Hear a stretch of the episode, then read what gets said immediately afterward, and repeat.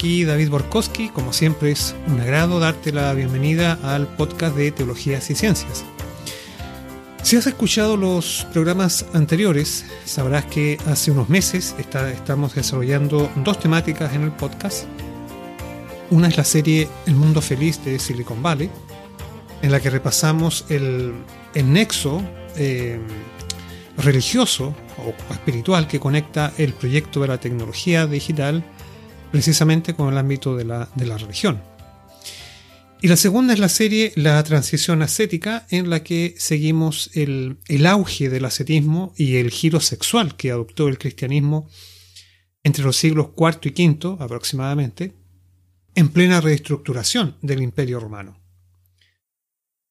Bien, hoy em, comenzamos un tercer ciclo que llamaremos Éxodo 21 entre el aborto y la ley del talión y que está enfocado en, como, como reza el título, en un, en un pasaje extremadamente, extremadamente difícil y polémico, como lo es em, Éxodo 21, versos 22 al 25. Si te interesa esta materia, te invito desde ya a que la sigas con el hashtag Éxodo 21, aborto y ley del talión. Y ahora te invito a comenzar con el programa de hoy Aborto y control natal en la antigüedad. El primero de esta serie sobre Éxodo 21 y el aborto. Tal como está eh, redactado en la mayoría de las versiones actuales, Éxodo 21, versos 22 al 25, es uno de los pocos párrafos de la Biblia que mencionan una situación de, de aborto, aborto humano, digamos. Esta situación ha llamado la, atención de los exégetas bíblicos desde hace ya mucho tiempo y define la puerta de entrada a la polémica que ha rodeado a su interpretación. De hecho, si tuviésemos que hacer un, listado, un top ten, digamos, de, los textos eh, de más difícil eh, exégesis en la Biblia, sin duda este pasaje estaría en los primeros lugares. ¿Por qué esto es así? Por lo menos podemos, por lo menos podemos mencionar eh, aquí dos razones. Una es coyuntural y dice relación con la modificación de, las leyes relativas al aborto en, bueno, desde hace un siglo hasta ahora, eh, sobre todo en el mundo occidental, lo que ha llevado a la, a la aceptación del aborto como una práctica legítima bajo ciertas condiciones. La segunda razón es intrínseca al texto mismo que citamos, en Éxodo 21, y tiene que ver con la complejidad del relato que de por sí da pie a, da pie a diferentes opiniones, como veremos en los próximos programas. En esta historia todo comienza con, una pelea, con una riña aparentemente callejera.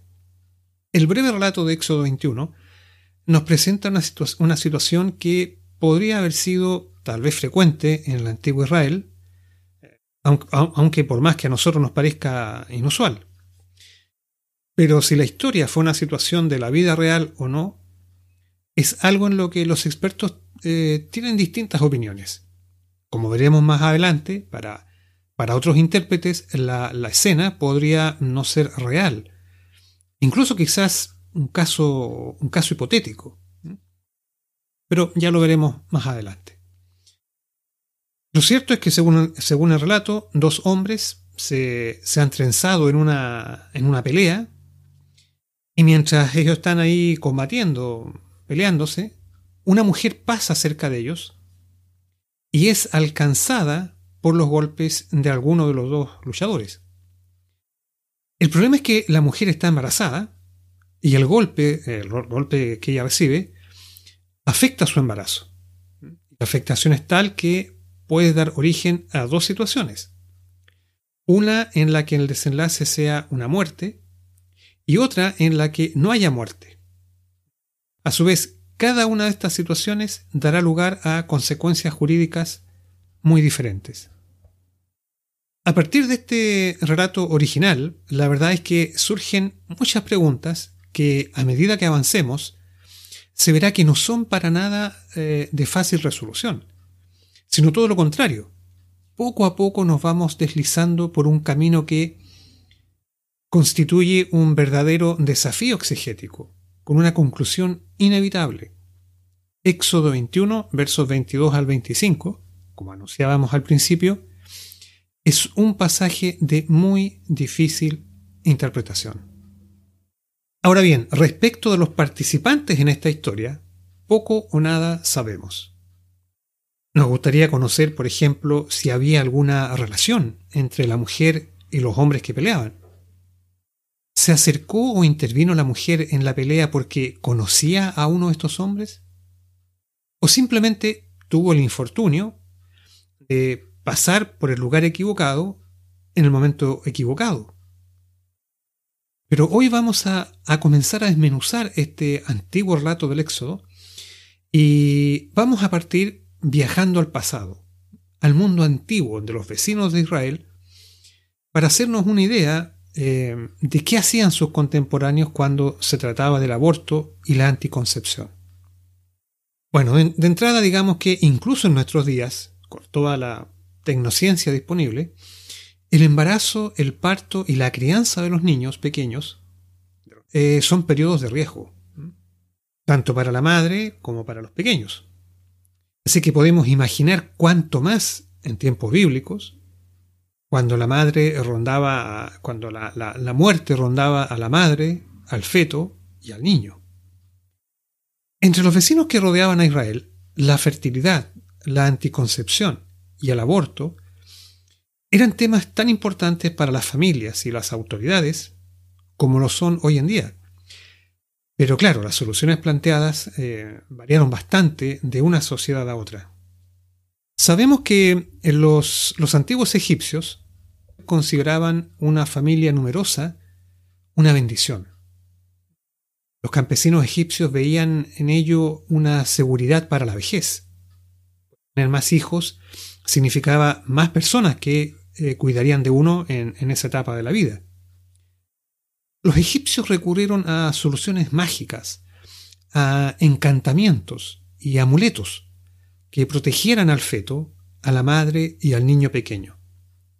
El escritor cristiano Clemente de Alejandría, por allá por el siglo II después de Cristo, decía que uno de los que uno de los seis libros de medicina que se mantenían en los templos egipcios trataba sobre ginecología lo que mm, debe haber sido cierto, dado que una alta proporción de los papiros de medicina y magia, eh, descubiertos hasta ahora, están dedicados precisamente a problemas de ginecología y obstetricia.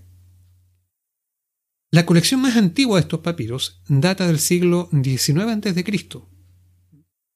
y contiene una serie de indicaciones para tratar la impotencia, la esterilidad, los abortos las dificultades del parto, así como encantamientos para asegurar la lactancia y la protección de los niños pequeños. Tal como lo presentan los papiros egipcios, los problemas que afectaban la fertilidad humana eran causas naturales, demonios y dioses, en particular Set era asociado, el dios Set era asociado con abortos, ya sea espontáneos o inducidos, los fantasmas o espíritus de los muertos que podían matar a un feto o a un bebé. Se temía, por ejemplo, en especial a los espíritus femeninos que hubiesen fallecido sin tener hijos.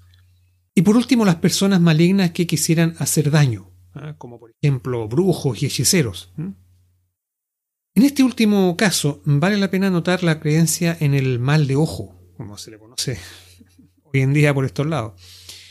Una superstición popular que que bueno, sobrevive hasta, hasta nuestros días, y que explica que en Egipto y en Sudán, muchas veces la madre y su bebé evitan exponerse en público hasta, hasta unos 40 días después del parto, incluso en la actualidad. Dado que los antiguos no reconocían la división existente hoy día entre, entre magia, religión y medicina, probable que en materias de fertilidad y control natal, los egipcios hayan recurrido por igual a los dioses, a adivinos y a médicos para solucionar sus problemas en esta materia. En Mesopotamia las cosas eran más o menos parecidas. También aquí las parejas querían tener hijos que los cuidaran cuando viejos y que realizaran las plegarias y los rituales para asegurar un buen pasar en el otro mundo. El principal enemigo tanto del feto como del niño pequeño era el demonio femenino conocido como Lamashtu. Y algunos, algunos textos sugieren eh, bueno, que en vez de un demonio podría ser una, divinidad. Ah, en. Em, y este Lamashtu. Contra, cuya la acción mortal de este Lamashtu se invocaban encantamientos y se usaban amuletos para cuidar a la madre y a su hijo. A propósito, un paréntesis, un detalle interesante en relación con, con este personaje Lamashtu es su posible conexión con el enigmático término hebreo Lilith, que aparece en Isaías 34:14. Em, el texto de Isaías 34:14 dice así, las fieras del desierto se encontrarán con las hienas, y la cabra salvaje gritará a su compañero. La lechuza también tendrá allí morada, y hallará para sí reposo. Ese es el texto de Isaías 34:14. Bueno, dice ahí la lechuza también tendrá allí morada. Em, precisamente lechuza, la traducción que hace la... Bueno, a, todo esto aquí usamos la Reina Valera, ¿cierto? La versión estándar del, de, castellano del mundo protestante. En la Reina Valera se traduce como lechuza em, el término hebreo Lilith. En texto hebreo dice Lilith. Y este Lilith que aparece aquí, es, como mencionábamos recién, es que tendría una alguna conexión con este demonio Lamashtu. Bueno, según algunos, Lilith está conectada con el vocablo Laila, término cadio que significa noche, que a su vez podría relacionarse con el acadio Lilitu. Era el nombre de un, de un espectro o demonio nocturno. De que tenemos Lamashtu, Lilith, Lilitu sería la, conexión. Al parecer, en el periodo del reino medio babilónico, Lilith y Lamashtu se fundieron en un mismo demonio femenino, una mujer joven que seducía a los hombres. Esta era una mujer que no, no podía tener hijos y que en lugar de leche producía veneno. Veneno. De ahí su capacidad para matar a los lactantes, a los bebés, claro, porque tomaban veneno y no leche. De paso te cuento que en la mitología judía y en la tradición talmúdica muy posterior, se creía que Lilith fue la, primera mujer de Adán, según, esa versión. Y también se creía que Lilith era la falsa madre de las dos mujeres que peleaban por una guagua ante el rey Salomón. Eso está en Primera Reyes 3.16. La falsa madre, eh, que alegaba ser madre pero no lo era de la guagua ahí en, disputa, era esta Lilith, este demonio. Otros la identificaban con la reina de Saba. Bueno, en fin, una larga historia. Aquí solamente hacemos un, paréntesis para contarte esto. Bueno, para, para, que veas que con el tiempo surgió toda una mitología judía en torno a este enigmático y maligno personaje de Lilith o la. Bueno, en lo, referido al aborto propiamente tal, en general, las leyes vigentes en Mesopotamia consideraban ilegal la inducción de abortos y por lo mismo su realización acarreaba diversos castigos.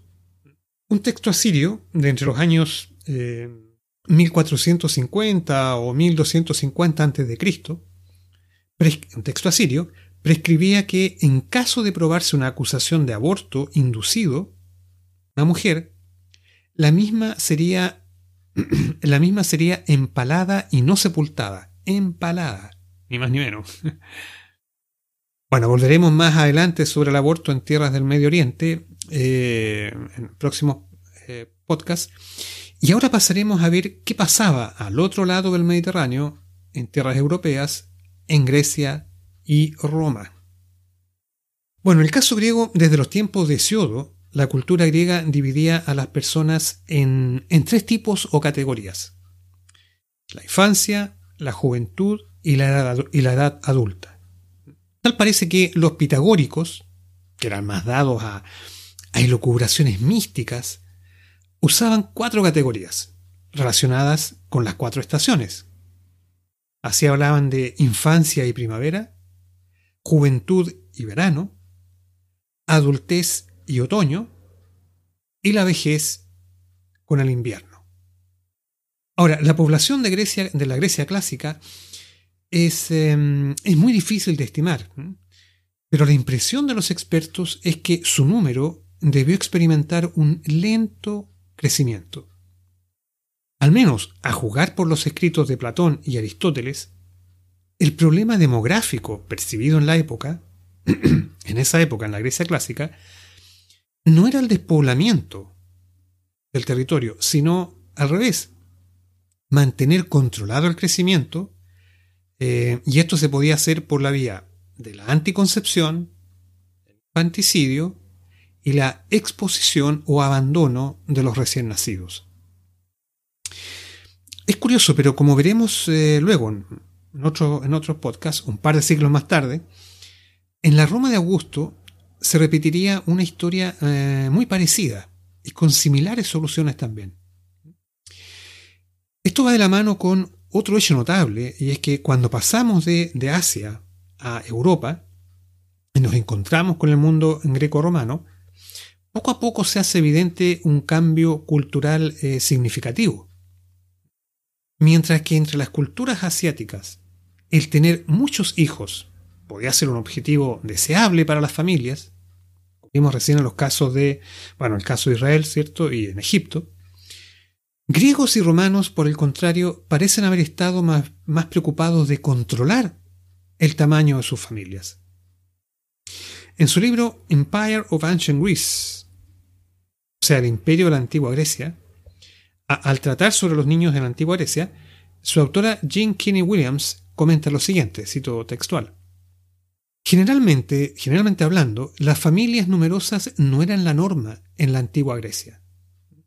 A las familias más pobres les preocupaba tener que alimentar a demasiados niños, mientras que aquellos que tenían dinero para heredar tenían cuidado de no dividir sus propiedades entre muchos.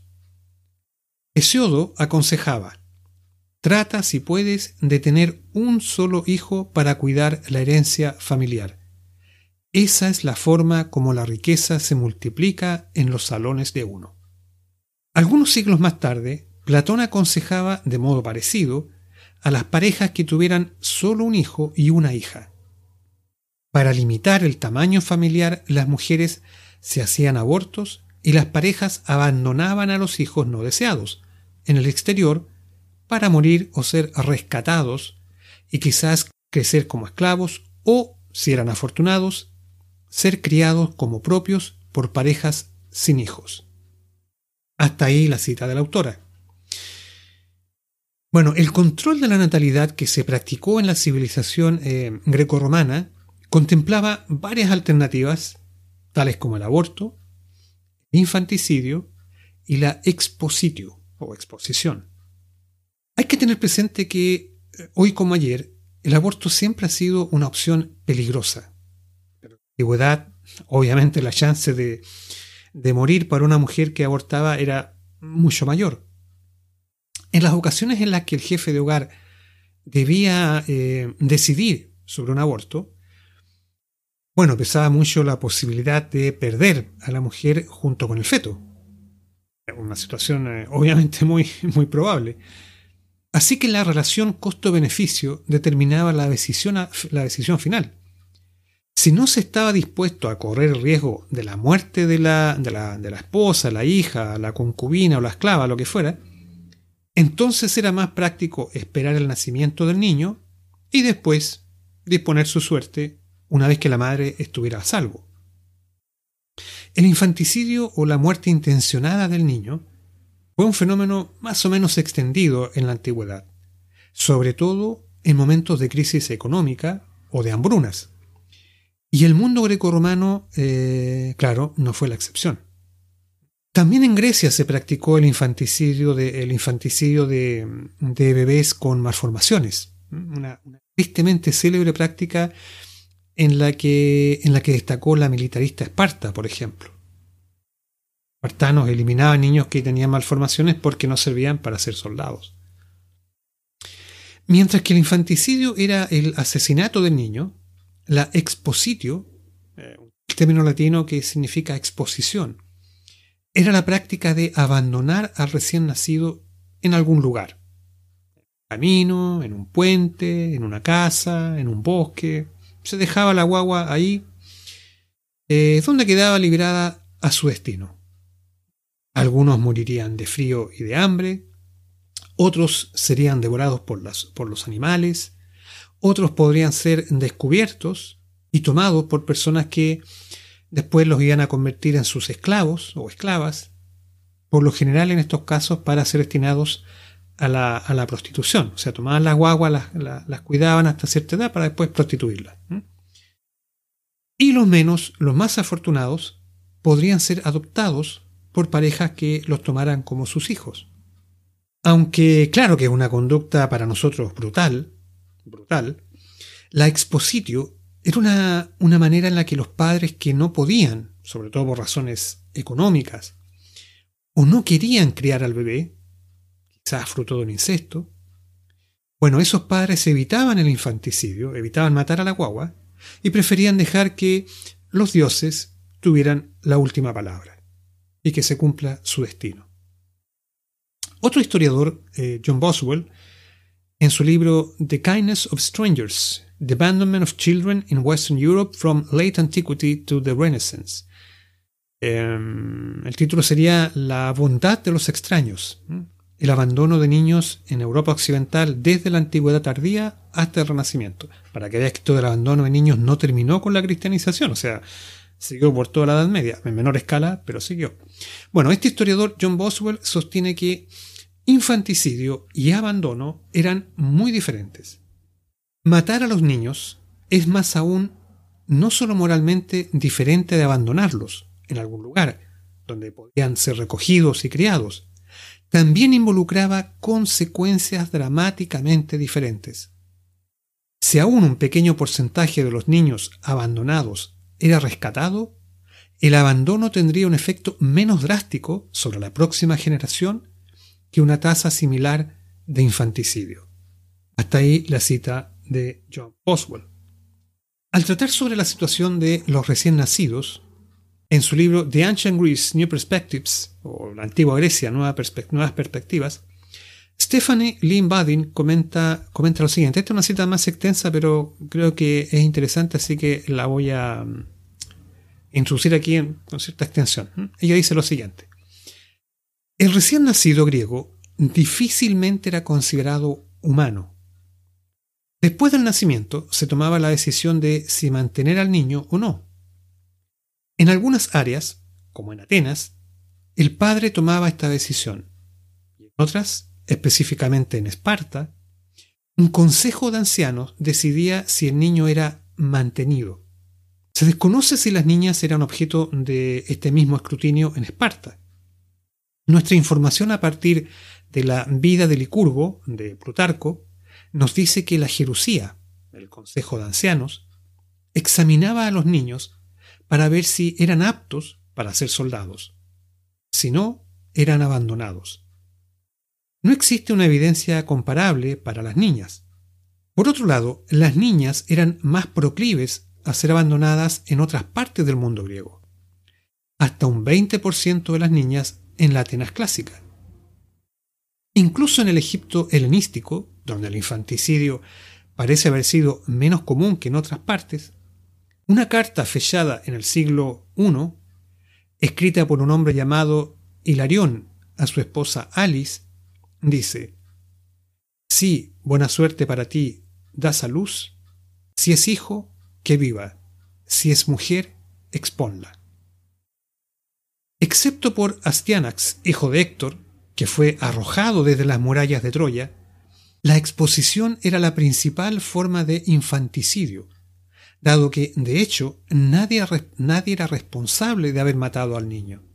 Un bebé podía ser dejado en un lugar público con la esperanza de ser adoptado, o los dioses podían tener piedad de él y rescatarlo ellos mismos, como hizo Apolo con su hijo Ión en la obra de Eurípides del mismo nombre. Para el periodo helenístico, algunas ciudades trataron de detener la exposición infantil. En Tebas se volvió ilegal. Si un padre decía estar en absoluta pobreza, podía dar su hijo a las autoridades, quienes podían vender o adoptar al niño.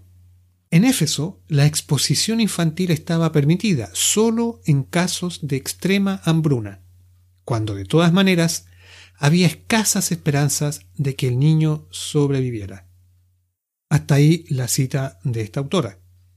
La mención de Eurípides, eh, que, hace la, autora que recién eh, citamos, la mención de Eurípides nos debiera eh, recordar que en, varias, en varios mitos griegos, la muerte de niños o el infanticidio es una imagen recurrente. Y entre esas imágenes, el infanticidio par excellence, por antonomasia, es sin duda alguna Medea. El drama de Eurípides, del año de Eurípides, del año 431 a.C., que describe a un carácter femenino, Medea, que se hace famoso por su venganza encarnada en un acto de infanticidio. Medea estaba casada con Jasón, pero Medea mata a su propio hijo luego, luego que su esposo Jasón la abandona por otra mujer. En todo caso, es llamativo, como señala otra autora Nancy Sorkin, que Eurípides se preocupa más en su obra del sufrimiento de sus personajes Jasón y Medea que de los niños asesinados. Pero bueno, después del éxito que tuvo esta obra Medea, esta obra de teatro, ¿cierto? este drama, la iconografía de Medea cometiendo infanticidio se popularizó, mira tú, en las vasijas pintadas del arte griego. Por otro lado, cuando hablamos de aborto, de la participación de los médicos en esta historia, una de las primeras cosas que viene a la mente es qué papel juega el famoso juramento hipocrático que rige la profesión médica. Desde el punto de vista de los opositores al, aborto, los médicos que practican abortos a, a pedido faltan a su juramento incurriendo en una falla ética. El argumento es que el aborto va en contra del espíritu del juramento hipocrático, por cuanto en estos casos el personal médico está haciendo un mal, está destruyendo una vida humana. Bueno, la verdad es que el juramento hipocrático es un texto que tiene una milenaria historia, una que muchas veces se mezcla con la leyenda. La investigación moderna nos advierte que este documento, el juramento hipocrático, ha sufrido modificaciones a lo largo del tiempo, de modo que la lectura del juramento presenta continuidades y diferencias entre la antigüedad clásica y nuestra modernidad el aborto es uno de esos casos en, que, en los que se manifiesta esta compleja historia. El juramento hipocrático podría datar del siglo V o IV Cristo, más o menos. La idea de que este documento se oponía al aborto se basa en una supuesta relación entre el juramento y el pitagorismo, la filosofía eh, practicada, enseñada por, por Pitágoras y por los seguidores de Pitágoras. Se sabe que los pitagóricos creían que al momento de la concepción, cada embrión tenía un alma asociada, de modo que el embrión era desde su origen una persona humana, en tal sentido de igual valor que un hombre o una mujer. En otras palabras, para los pitagóricos, matar a un feto no es diferente a matar a una mujer, por ejemplo. Ahora bien, Dado el hecho de que había médicos en la antigüedad que reconocían el juramento hipocrático y a la vez practicaban abortos, parece lógico concluir que hacer abortos no era una causal de algún tipo de em, juicio o procedimiento judicial en contra de ese médico. O sea, un médico que practicara abortos no se exponía al parecer a una sanción. Todo parece indicar que la preocupación de los médicos antiguos estaba más en las consecuencias del aborto para la salud de la mujer antes que en las cuestiones morales del aborto en sí. Por otro lado, sabemos que en la antigua Grecia se presentó un encendido y prolongado debate acerca del papel del hombre y la mujer en la procreación, parte de una discusión más amplia sobre biología, embriología y medicina en la naciente filosofía y ciencia griegas. Si bien la escuela hipocrática adhería a la prominencia griega dada a lo masculino, los seguidores de Hipócrates también sostenían que ambos sexos jugaban un papel importante en la gestación, aportando, aportando cada uno su propia semilla. Hasta cierto punto, hombres y mujeres eran igualmente importantes cuando se trataba de procrear, si lo veían los hipocráticos. Aristóteles era de una opinión diferente, muy diferente, pues según él esta girita, los fluidos sexuales de hombres y mujeres tenían calidades muy dispares. Mientras el semen es portador de la vida y de las características principales del feto, el flujo menstrual solo aporta la materia prima, por así decirlo. Jan Blaney, otro autor, lo explica de la siguiente manera, lo cito textual. Para decirlo en breve, en la visión de Aristóteles, la contribución masculina a la gestación era el semen, mientras que la femenina era el flujo menstrual. Y dado que el hombre es el que engendra, y la mujer por medio de quien el hombre engendra, y dado que naturalmente el hombre es el agente activo, mientras que la mujer es el agente pasivo, entonces, en opinión de Aristóteles, entonces era razonable que el hombre proporcionara el movimiento y la forma, y la mujer el cuerpo o la materia. Vale la pena aclarar que en la teoría aristotélica de forma y materia, el ilemorfismo, menos griegos equivalentes, la forma siempre es superior a la materia. La forma es un principio activo y dinámico, mientras que la materia es un principio pasivo o inferior. Por tal razón, Aristóteles empleó la metáfora de los sexos para ilustrar su teoría. Pues en la cultura griega se daba por hecho, se daba por sentado, que en la relación sexual el hombre siempre es el agente activo, mientras que la mujer siempre es el agente pasivo. En la época romana posterior, Galeno trató de armonizar las diferencias entre hipocráticos y aristotélicos, aunque siempre reteniendo la preeminencia de lo masculino. Desde el punto de vista aristotélico, entonces, la verdad es que solo el hombre engendra. La mujer se limita a alimentar la simiente del hombre, que acoge en su vientre, pero tiene un papel menor. Estas elucubraciones filosóficas sobre el rol eh, relativo de hombres y mujeres en la concepción tenía implicancias bastante concretas, o sea, no era una pura volada, tenía cosas, eh, resultados bastante concretos.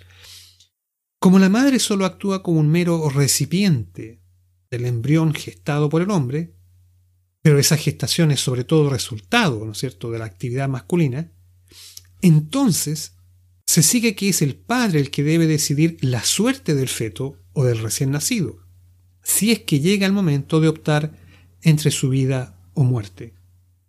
Algo que se repetiría después en Roma, como veremos más adelante. Es importante notar en todo caso que tanto Platón como Aristóteles expresaron reparos a la muerte del feto.